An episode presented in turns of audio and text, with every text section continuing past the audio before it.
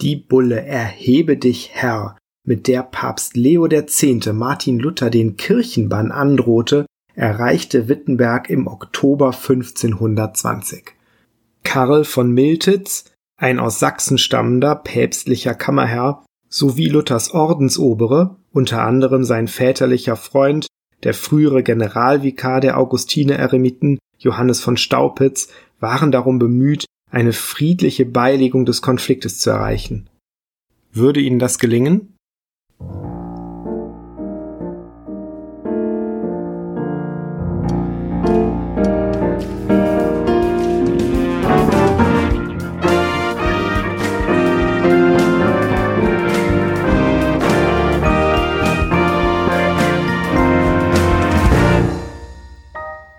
Herzlich willkommen bei Bibel Plus, dem Podcast rund um die Heilige Schrift und den christlichen Glauben. Heute mit der letzten Spezialausgabe zum 500-jährigen Jubiläum der reformatorischen Hauptschriften von Martin Luther. Wir haben beim letzten Mal gesehen, wie sich der Wittenberger Theologieprofessor mit seinem Werk von der babylonischen Gefangenschaft der Kirche immer weiter von römisch-katholischen Lehren distanziert. Seine neueste Schrift ist deshalb richtungsweisend. Es geht darum um nicht weniger als um die Freiheit eines Christenmenschen. Auch dieses Traktat war übrigens ein voller Erfolg und erlebte innerhalb von fünf Jahren 20 deutsche Auflagen. Das Besondere, die Schrift ist dem Papst gewidmet. Zeichnet sich da eine Annäherung ab? Wir sprechen mit dem Reformator. Herr Luther, Sie haben mit Ihrer neuesten Schrift wieder für viel Wirbel gesorgt. Sie schreiben jetzt über die Freiheit eines Christenmenschen. Ihre Ausgangsthese scheint aber etwas paradox zu sein. Vielleicht können Sie uns das erläutern. Gerne. Damit wir gründlich erkennen, was eigentlich ein Christenmensch ist und wie es mit der Freiheit steht, die ihm Christus erworben und gegeben hat, habe ich zwei Thesen aufgestellt, die zunächst mal widersprüchlich klingen. Nämlich folgende. Ein Christenmensch ist ein freier Herr über alle Dinge und niemandem untertan und ein Christenmensch ist ein dienstbarer Knecht aller Dinge und jedermann untertan. Mhm. Wie wir sie kennen, haben Sie das irgendwo aus der Bibel abgeleitet. Können Sie uns aufklären, woher diese Gedanken kommen? Diese zwei Sätze liegen klar bei Paulus vor. 1. Korinther 9. Ich bin frei in allen Dingen und habe mich zu jedermanns Knecht gemacht. Ebenso Römer 13. Ihr sollt niemandem etwas schuldig sein, außer dass ihr einander liebt. Liebe aber, die ist dienstbar und untertan dem, was sie liebt. Wie kann das denn nun möglich sein, dass wir als Christen auf der einen Seite vollständig frei, aber auf der anderen Seite jedermanns Knecht sein sollen? Um diese beiden widersprüchlichen Redeweisen von der Freiheit und der Dienstbarkeit zu verstehen, müssen wir daran denken, dass ein jeder Christenmensch von zweierlei Natur ist, von geistlicher und leiblicher. Nach der Seele wird er ein geistlicher, neuer, innerer Mensch genannt. Nach Fleisch und Blut wird er ein leiblicher, alter und äußerer Mensch genannt. Wegen dieses Unterschiedes werden in der Schrift Sätze gesagt, die sich widersprechen, so wie ich jetzt von Freiheit und Dienstbarkeit gesprochen habe. In Ordnung reden wir zunächst über den inwendigen, den geistlichen Menschen. Was zeichnet ihn aus? Wie kann er die Freiheit eines Christenmenschen erfahren? Es ist ja offensichtlich, dass kein äußerliches Ding den inneren Menschen frei und recht machen kann. Was schadet es der Seele, wenn der Leib gebunden, krank und matt ist, dass er hungert, dürstet und leidet, wie er nicht gerne will? Nichts davon reicht an die Seele heran. Umgekehrt hilft es der Seele aber auch nicht, wenn der Leib heilige Kleider anlegt, wie es die Priester und Geistlichen tun. Auch nicht, wenn er sich in Kirchen und an heiligen Orten aufhält. Und es hilft auch nicht, wenn er bloß mit Worten betet, fastet, pilgert und alle guten Werke tut, die durch den Leib und in ihm überhaupt nur geschehen könnten. All diese Dinge und Handlungsweisen kann auch ein böser Mensch an sich haben und ausüben, ein Blender und Heuchler. Das ist nachvollziehbar. Aber was hilft der Seele denn dann weiter? Es hat die Seele nichts anderes, weder im Himmel noch auf Erden, worin sie leben kann, recht frei und Christ sei, als das heilige Evangelium. Jesus sagt, der Mensch lebt nicht vom Brot allein, sondern von allen Worten, die aus dem Mund Gottes gehen. Daher müssen wir nun gewiss sein, dass die Seele alle Dinge entbehren kann, bis auf das Wort Gottes. Und ohne Gottes Wort ist ihr durch gar nichts geholfen. Wenn sie aber das Wort hat, so braucht sie sonst nichts mehr, sondern sie hat an dem Wort Genüge, hat Speise, Freude, Frieden, Licht, Erkenntnis, Gerechtigkeit, Wahrheit, Weisheit, Freiheit und alles Gute im Überschwang. Daher kommt auch ihr Anliegen, die Kirche zu reformieren? Natürlich. Christus ist um keines anderen Amtes willen gekommen, als um das Wort Gottes zu predigen. Auch alle Apostel, Bischöfe, Priester und der ganze geistliche Stand sind allein um des Wortes Gottes willen berufen und eingesetzt. Obwohl das leider gerade sehr vernachlässigt wird. Wir brauchen die Predigt von Christus, so wie sie das Evangelium enthält. Darum soll es das einzige Werk und die einzige Übung aller Christen sein, dass sie sich das Wort und Christus recht einprägen, ihren Glauben stetig üben und stärken denn nichts anderes kann einen Christen machen. Nun wirft ihnen die römische Kirche vor, dass sie die guten Werke vernachlässigen würden. Immerhin sind uns doch in der Schrift viele Gesetze, Gebote und Werke vorgeschrieben. Das stimmt. Wir müssen aber wissen, dass die ganze heilige Schrift in zweierlei Wort aufgeteilt wird. Gebot und Verheißung. Die Gebote lehren und schreiben uns mancherlei gute Werke vor. Aber damit sind diese noch nicht geschehen. Sie weisen zwar an, aber sie helfen nicht. Sie lehren, was man tun soll, geben aber keine Kraft dazu. Daher sind sie nur darum angeordnet, dass der Mensch in ihnen sein Unvermögen zum Guten erkenne und lerne, an sich selbst zu verzweifeln. An sich selbst verzweifeln? Was soll das bringen?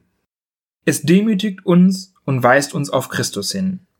Merke ich, dass ich nicht gerecht werden kann durch mein Tun, dann kommt die göttliche Verheißung und Zusage und spricht, willst du alle Gebote erfüllen, deine böse Begierde und Sünde loswerden, wie die Gebote erzwingen und fordern? Siehe da, glaube an Christus, in welchen ich dir alle Gnade, Gerechtigkeit, Frieden und Freiheit zusage. Glaubst du, so hast du. Glaubst du nicht, so hast du nicht. Ist dann die Kritik nicht berechtigt, dass sie die guten Werke vernachlässigen? Ich weise den guten Werken ihren richtigen Platz zu. Die christliche Freiheit im Glauben hat nie zur Folge, dass wir müßig gehen oder Böses tun, sondern nur, dass wir keines Werkes bedürfen, um Gerechtigkeit und Seligkeit zu erlangen. Vielleicht sollten Sie dann doch mal ausführlicher klarstellen, wo denn jetzt die Werke ins Spiel kommen. Mit der Gerechtigkeit und Seligkeit haben sie nichts zu tun, sagen sie. Warum sollten wir uns dann überhaupt um gute Werke kümmern? Obwohl der Mensch innerlich nach seiner Seele durch den Glauben voll gerechtfertigt ist und alles hat, was er braucht, so bleibt er doch in diesem leiblichen Leben auf Erden, muss seinen eigenen Leib regieren und mit den Leuten umgehen. Da kommen nun die Werke ins Spiel. Hier darf er nicht müßig gehen, da muss der Leib fürwahr mit Fasten, Wachen, Mühen und mit Zucht bewegt und geübt werden, damit er dem inneren Menschen und dem Glauben gehorsam und gleichförmig werde, ihn nicht hindere und ihm nicht widerstrebe, wie es seine Art ist, wenn er nicht gezwungen wird. Darum gilt hier, was ich eben gesagt habe. Ein Christenmensch ist ein dienstbarer Knecht und jedermann untertan. Das heißt, sofern er frei ist, braucht er nichts zu tun. Sofern er Knecht ist, muss er allerlei tun. Ist es das, was Paulus in Römer 7 beschreibt? Der Kampf zwischen seinem inwendigen Menschen, der Lust am Gesetz Gottes hat, und seinem Äußeren, der ihn im Gesetz der Sünde gefangen hält? So ist es. Während die Seele rein ist durch den Glauben und Gott liebt, will sie gern, dass auch alle Dinge rein sind. Zuerst der eigene Leib und dass jedermann mit ihr Gott liebt und lobt.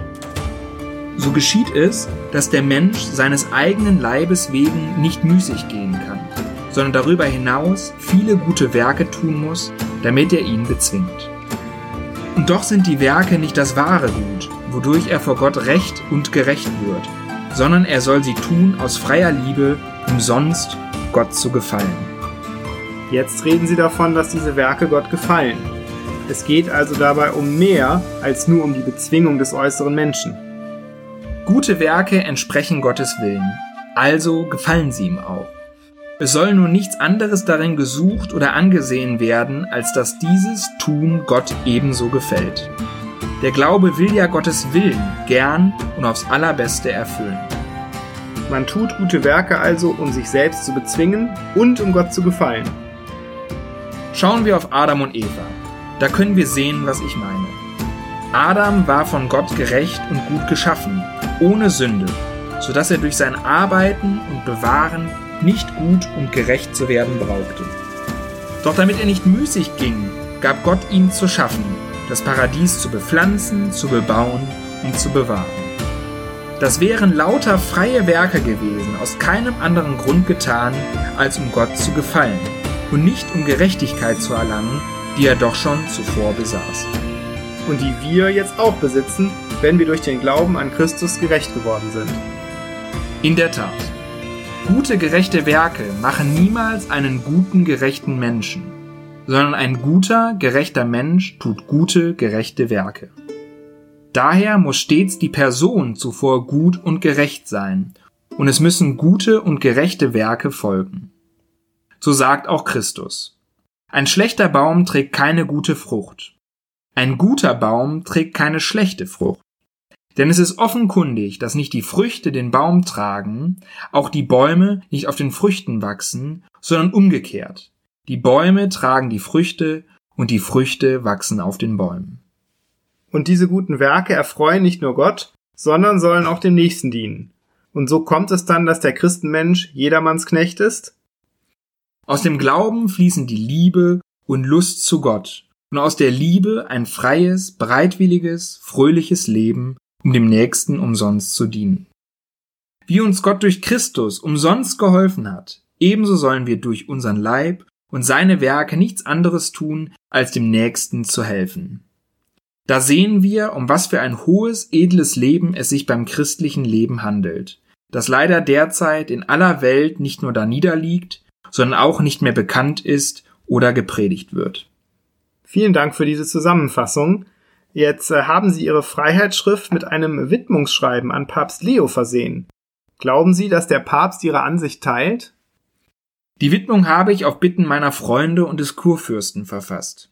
Inhaltlich habe ich nicht zurückgenommen und zugegeben, dass ich dem römischen Thron mutig angegriffen habe, ob der zahlreichen Irrlehren, die kein Christ dulden kann. Ich fürchte allerdings, dass der Papst weiterhin lieber auf seine süßen Ohrenbläser hören wird, als auf die Schrift. Herr Luther, eine letzte persönliche Frage. Was beabsichtigen Sie im Hinblick auf die Bannandrohungsbulle zu tun? So wie Sie reagieren, wird der Papst wohl kaum nachgeben. Es wird ja jetzt demnächst wieder kalt in Wittenberg. Ich könnte mir vorstellen, dass die Bulle zumindest noch dazu gut sein könnte, sich an ihr zu wärmen. Vielen Dank für das Gespräch, Herr Dr. Luther, und alles Gute. Soweit die Spezialausgaben von Bibel Plus zum 500-jährigen Jubiläum der reformatorischen Hauptschriften. Ich hoffe, wir haben dazu beigetragen, dass die Gedanken Luthers wieder etwas präsenter sind und auch nachvollziehbar wird, worum es bei den Konflikten des Jahres 1520 eigentlich ging. Theologisch, aber auch für den Reformator persönlich. Luther hat die Bannandrohungsbulle dann übrigens tatsächlich öffentlich verbrannt.